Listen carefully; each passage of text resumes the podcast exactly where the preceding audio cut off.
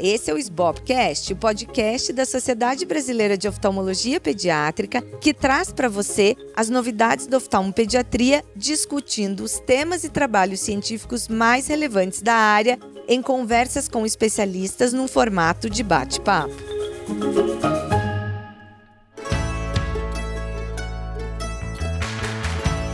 Eu sou a Luísa Hopker, atual presidente da SBOP, e hoje eu tenho o prazer de conversar com a doutora Márcia Keiko Tabuzzi, que é formada pela Escola Paulista de Medicina, com mestrado e doutorado pela Unifesp, foi fellow em oftalmopediatria na USC Califórnia e na Universidade de Keio, no Japão. Ela também foi chefe da oftalmopediatria e estrabismo da Unifesp e da Associação de Assistência à Criança Deficiente, a nossa queridíssima AACD. E ela é a atual presidente do Departamento de Oftalmologia da Sociedade de Pediatria de São Paulo, a SPSP. Doutora Márcia, seja super bem-vinda. Muito obrigada. Luiz, é um super, uma super alegria, um prazer enorme estar aqui com você. Você sabe o quanto eu admiro você e principalmente vocês da nova diretoria da SBOP, que estão inovando e muito. Muito obrigada. Eu tenho certeza que esse nosso episódio vai ser assim daqueles que ficam para a história. É um assunto que a gente vai tratar aqui que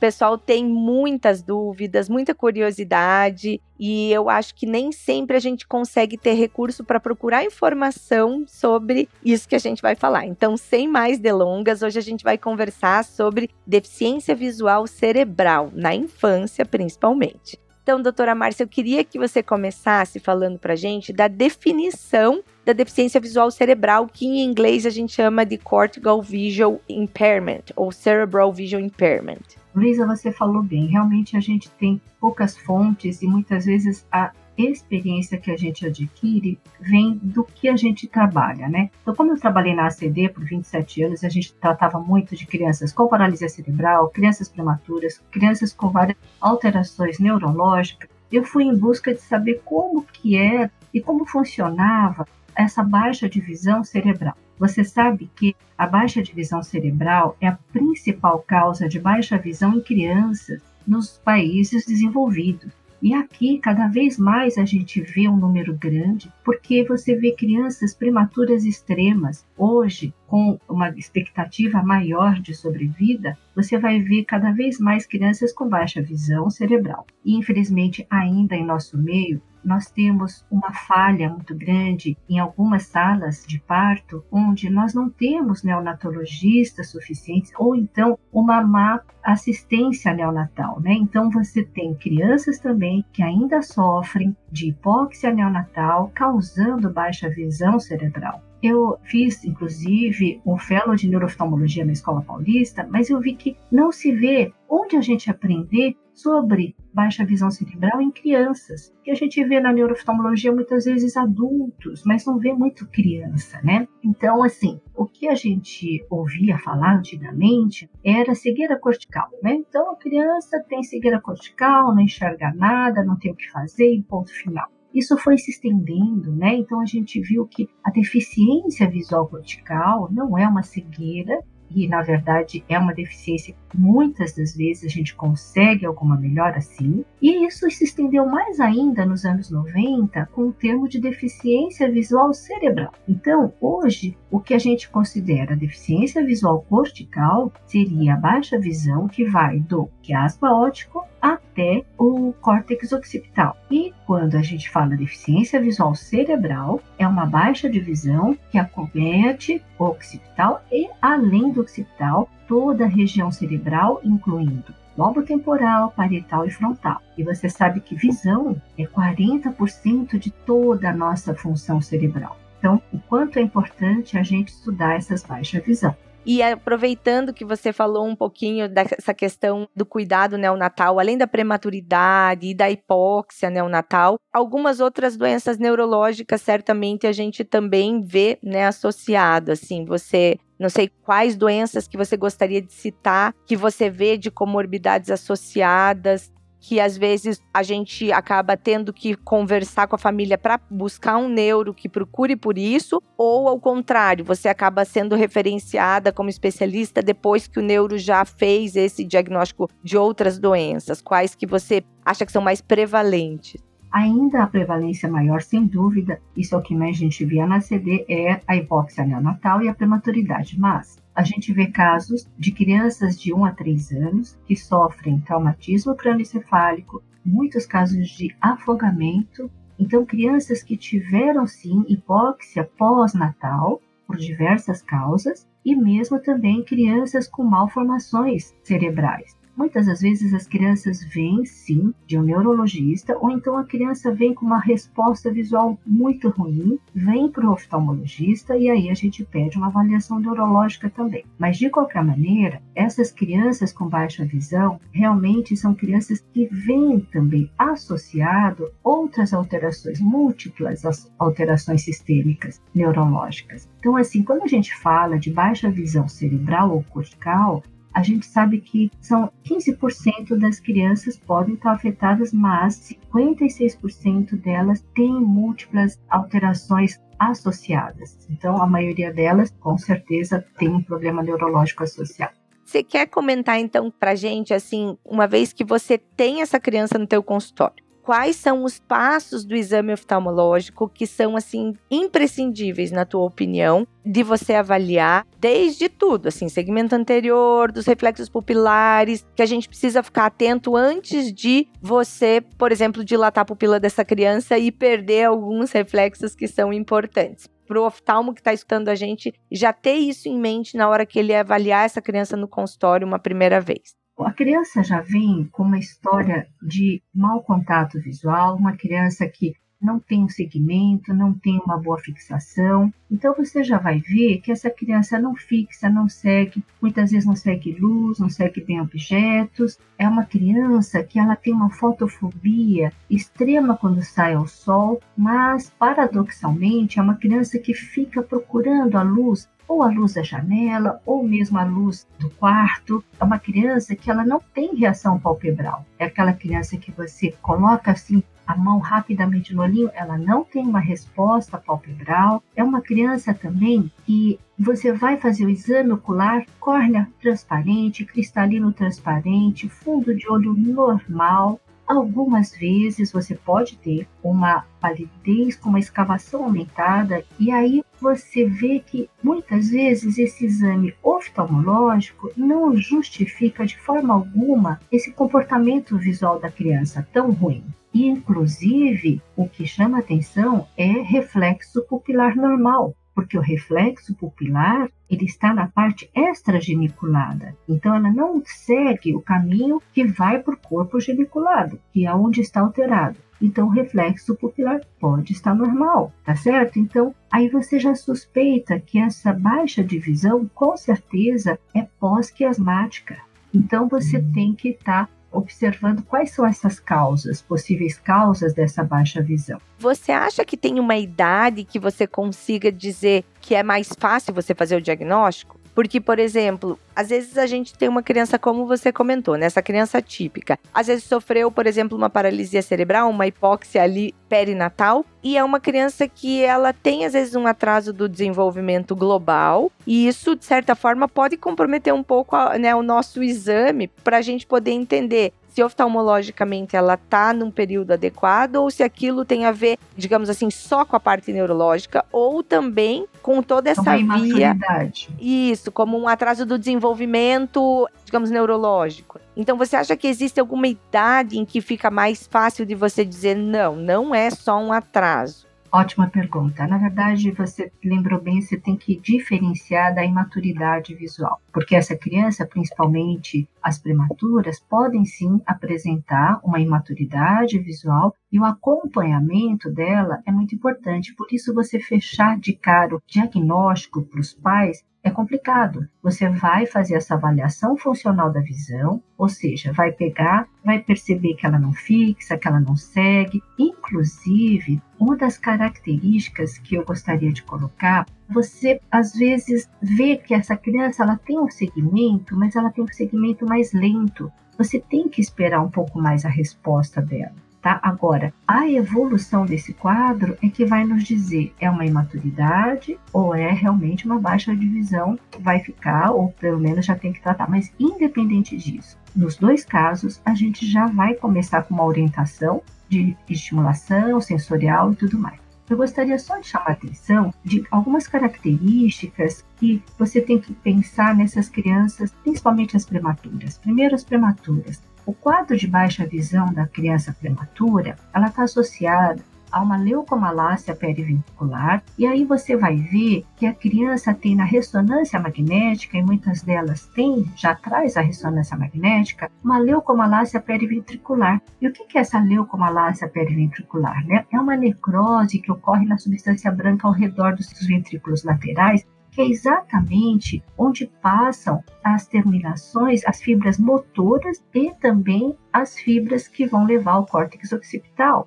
Então, você vai ter como característica a baixa de visão, tá? Você vai ter a diparesia, que é muito comum nessas crianças também, a diparesia, e essas crianças também vão apresentar uma redução no campo visual inferior. Então é uhum. importante uhum. avaliar nessas crianças o campo visual inferior, porque muitas vezes é esse campo visual que vai atrapalhar essa criança numa leitura, na marcha. Então, você perceber isso é importante para você orientar a reabilitação dessa criança. Outra coisa, observar a acomodação visual. Então, você fazer a refração dinâmica antes, ver se ela faz uma boa acomodação, porque essa criança também pode ter uma acomodação visual ruim. Tudo isso vai ser importante para você orientar ela no desenvolvimento. Então, por exemplo, uma criança que você viu campo visual inferior reduzido, você vai falar para a fisioterapeuta, olha, ela vai ter que andar com o queixinho mais abaixado para ela ver o chão. Outra coisa, essa criança ela vai ter que ler com uma prancha elevada.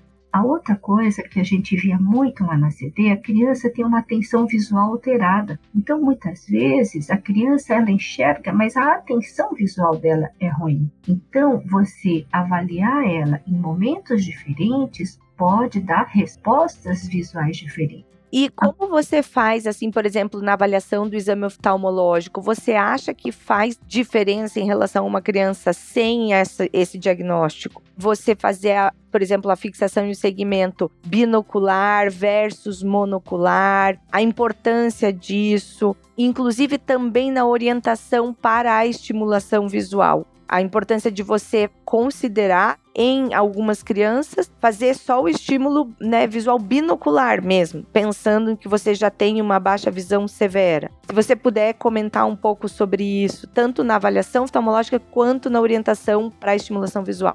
Para uma criança com baixa visão, é importantíssimo você fazer, primeiramente, essa binocular, porque já é difícil a gente ter uma resposta binocular. Então, tampar o olho talvez ainda seja mais difícil. No primeiro instante, a resposta binocular, de segmento, de fixação, lembrar que ela tem, na verdade, um atraso nessa resposta. E, além do mais, é muito típico isso, né? Você fala para a mãe, não é verdade que às vezes o seu filho parece que enxerga tudo e de repente ele apaga e não enxerga nada? É mesmo, tem horas que parece que ele está enxergando e tem horas que não. Ele não me enxerga, eu passo na... Exatamente, essa performance visual, ela varia muito. É como se o cérebro tivesse um liga-desliga, que às vezes ele tem atenção e às vezes ele desliga a atenção. Além disso, uma coisa importante é a percepção de cores. Ela é muito melhor do que a percepção de formas, tá? Então, essa percepção de cores deve ser usada exatamente para poder fazer toda essa estimulação e a avaliação também dessa resposta. Uma outra coisa, lembrar que a visão periférica dessas crianças é melhor do que a visão central. Então, muitas vezes essa criança, ela ao invés de ela direcionar o olhar para pegar alguma coisa, ela vai direcionar o quê? A periferia da visão. Então ela vai pegar, parece que ela está só tateando, mas não, ela está usando a visão periférica dela para pegar o objeto. Isso é uma das características dessas crianças com baixa visão cerebral também e sobre tipos de estrabismo que você vê associado. Acho que isso é bem interessante da gente comentar, porque a gente vê uma frequência muito elevada de estrabismo nessas crianças. E né, com a tua experiência de muitos anos lá na ACD, qual é a, o tipo de estrabismo mais frequente que você reconhece? É, essas crianças, assim, como a gente via muito das crianças com paralisia cerebral, as crianças com paralisia cerebral, em geral, para você ter uma ideia, olha, eu sempre falo para os residentes, qual é a frequência de estrabismo na população normal de criança? De 3 a 5%. E qual é a frequência de estrabismo na criança com paralisia cerebral? Chega a 60%. Né? Então, para você ter uma ideia, essas crianças, para você ver como o estrabismo é totalmente neurológico, né? Essas crianças têm uma característica especial que é, primeiro, variabilidade do desvio, né? Existe um estrabismo patognomônico, que é o estrabismo discinético, né? Que é aquela criança que no mesmo exame vai de uma esotropia para uma exotropia. Não é o mais comum, esse estrabismo a gente encontrou na CD 16% apenas, a gente vê mais crianças assim, olha, para você ver a porcentagem. Por exemplo, a criança normal, você vai ter 5 esotropias, ET, para 1 AXT. Já na criança com paralisia cerebral, você vai ver duas ETs para 1 AXT. Você vai ter mais ET, mas por que, que você vai ter menos do que na população normal? Porque você tem uma tendência com o crescimento dessa criança a uma exotropia. E em que casos que você indica a cirurgia para correção do estrabismo? Tem algum nível, por exemplo, assim, de visão ou de desenvolvimento da criança que te faz dizer acho que nessa criança a cirurgia de estrabismo, a tentativa do alinhamento ocular vai ajudar no desenvolvimento motor, por exemplo, dela? Isso é algo que a gente observou, inclusive foi, foi é, a tese de doutorado minha, que é o seguinte, a criança com um problema neurológico sempre foi negligenciada em termos de indicar cirurgia, porque se tinha aquela ideia de que a criança neurológica tem um estrabismo tão variável que a gente não tem uma medida para poder operar. Isso não é uma verdade, tá? Então a gente sabe que você pode sim e deve operar crianças que tenham uma, duas, três avaliações já sem uma, uma grande variação, mas o planejamento tem que ser um pouco diferente, tá? Numa criança com esotropia, a gente sabe que essa criança tem uma tendência a evoluir para uma exotropia, então a gente faz um planejamento menor do que a gente faria numa criança normal. Já numa criança com exotropia, um planejamento maior. Outra coisa, nós vemos muitas crianças com oblíquos. A grande maioria tem hiperfunções de oblíquos. As crianças com hidrocefalia tem mais hiperfunção de oblíquo superior e as outras crianças hiperfunção de oblíquo inferior. Então a gente tem que avaliar isso porque é muito interessante que essas crianças fazem muita posição de cabeça. Elas procuram uma posição de cabeça onde elas têm menos desvio. E a gente não vê isso, né? Você, às vezes você vê numa criança normal uma esotropia com o V, onde em cima ela tem menos desvio, mas ela não fica fazendo aumento deprimido. Mas na nossa criança, sim. A nossa criança com paralisia cerebral, ela procura, sim, uma posição de cabeça onde o desvio é menor. Muitas vezes ele nem zera, mas ele é um desvio menor. Então, essas crianças, principalmente, têm que ser operadas, porque uhum. na reabilitação, essa criança é sempre chamada a atenção. Endireita essa cabeça, endireita essa cabeça. E, na verdade, essa criança está procurando alinhar os olhos. Então, se você alinha os olhos, você melhora também essa reabilitação.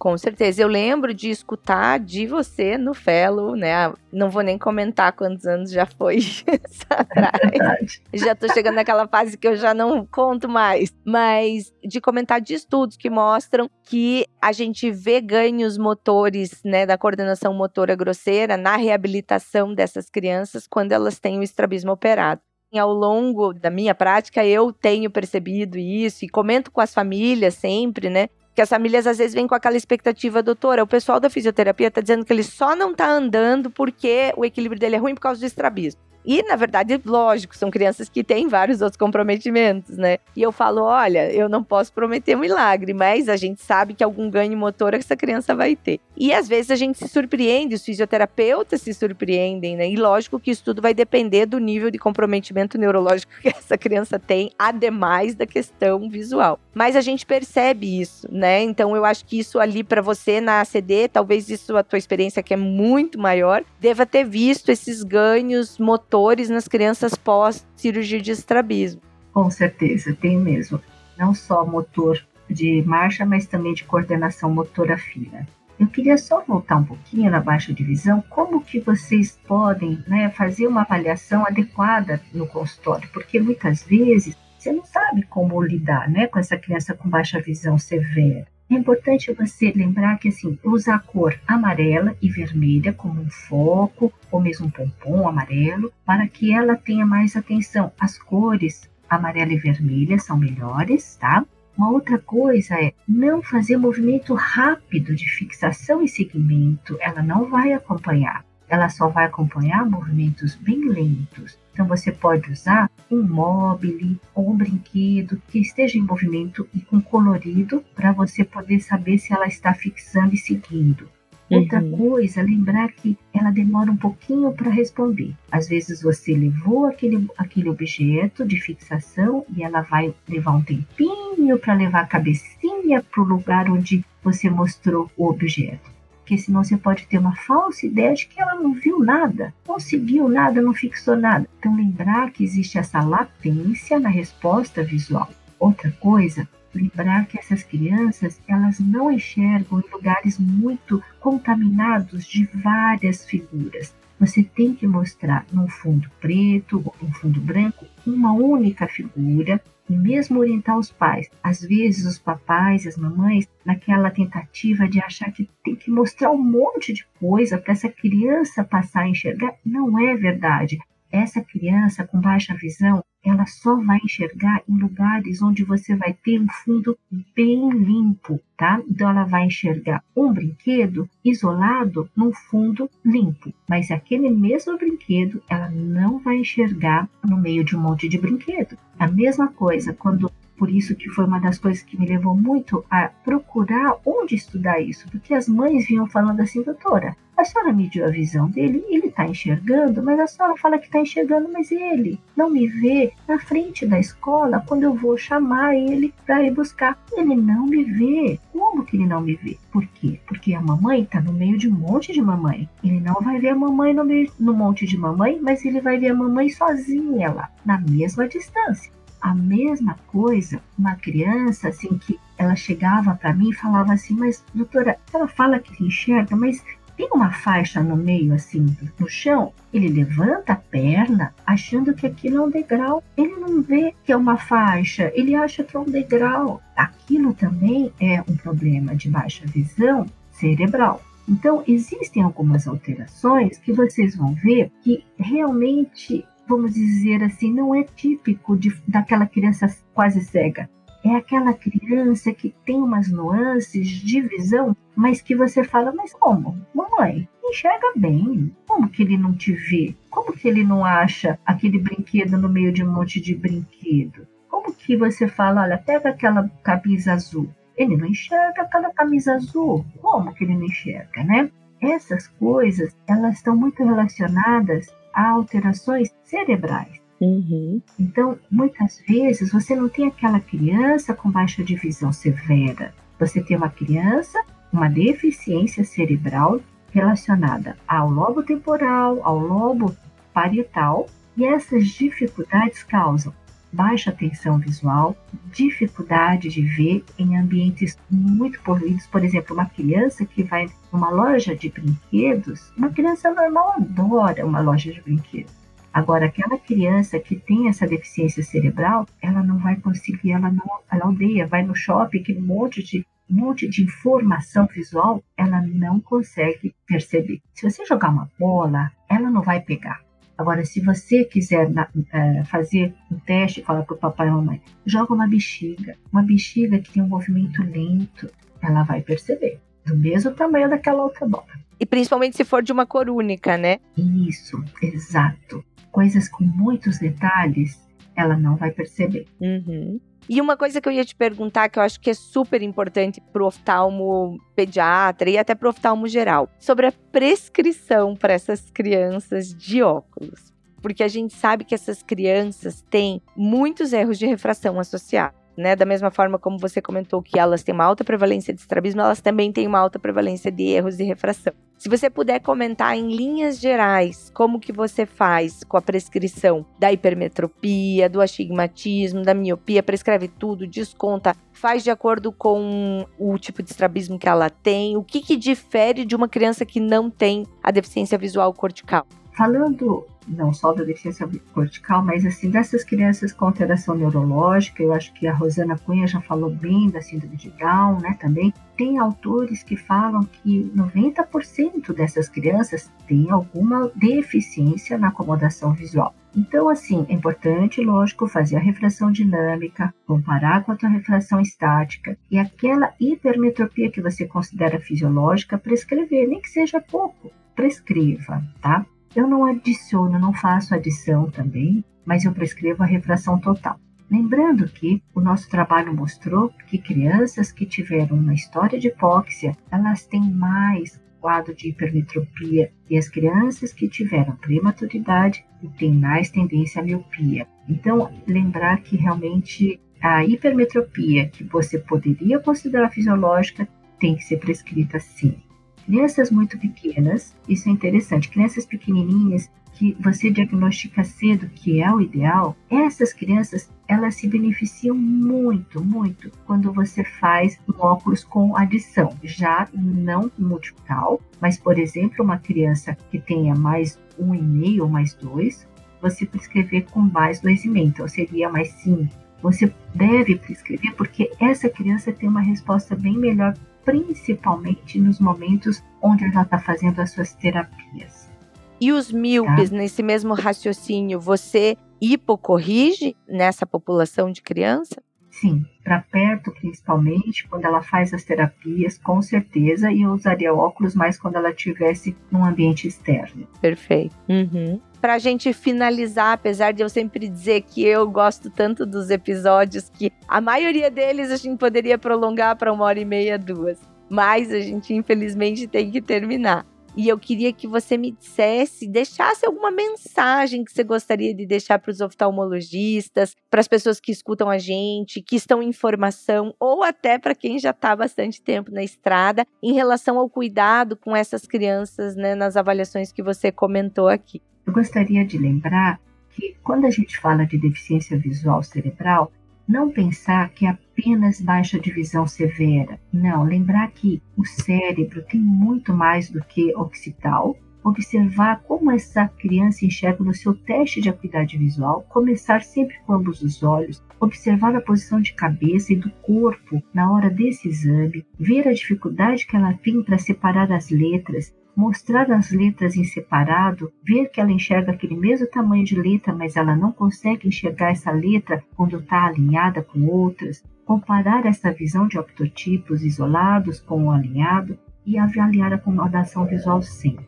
Além disso, observar que essas crianças têm também melhoras e você não pode negar para elas essas melhoras. E existe para cada uma dessas alterações, por exemplo, uma criança que tem uma himenopsia homônima, você pode ter uma himenopsia homônima que é uma deficiência visual cerebral, e essa criança, ela vai ter dois problemas que você pode não se dar conta. Ela faz uma posição de cabeça para girar e colocar o campo de visão bom para frente. Ela vai fazer uma exotropia do lado da, da, da hemeropsia, e essa exotropia exotropia, se você operar, vai voltar. A exotropia que ela está fazendo é exatamente para aumentar o campo de visão dela. Então, não, não se deve operar esses casos de hemianopsia homônima.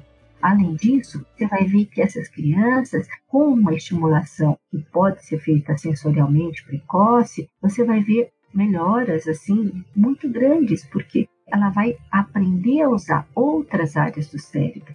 E existem algumas, umas assim, vamos dizer, explicações, algumas tentativas de explicação para isso. Por que, que essa criança melhora, né? Porque ela tenta, ao mesmo tempo, girar a cabeça para melhorar a perda de campo, ela tenta usar fatores neuroprotetores que vão ajudar a regeneração, ela vai expandir as funções visuais para as áreas que não são do córtex visual primário, por causa da neuroplasticidade, e ela vai se utilizar da área do nosso cérebro que seria a visão extrageniculada para movimento, para localização espacial. Uhum. Então tudo isso tem que ser aproveitado. Com certeza. Muito obrigada, doutora Márcia. Foi muito legal te ouvir e ver essa experiência que você tem aí tão grande, não só da prática, mas da teoria, que você já estudou muito a fundo e certamente vai ajudar muito todos nós a pensarmos nisso tudo que você comentou quando a gente estiver diante de um paciente com essa possibilidade diagnóstica que é muito comum e como você falou, cada vez mais comum. Se no hemisfério norte, nos países desenvolvidos, isso é a principal causa de deficiência visual, no Brasil isso tem sido cada vez mais frequente.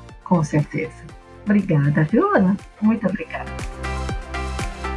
Hoje eu conversei com a doutora Márcia Tabuzi e se você gostou, compartilhe com seus amigos e colegas e lembre-se que estamos nas principais plataformas de áudio: Spotify, Apple Podcast, Deezer, Google Podcast e Amazon Music. E esse foi o Sbopcast.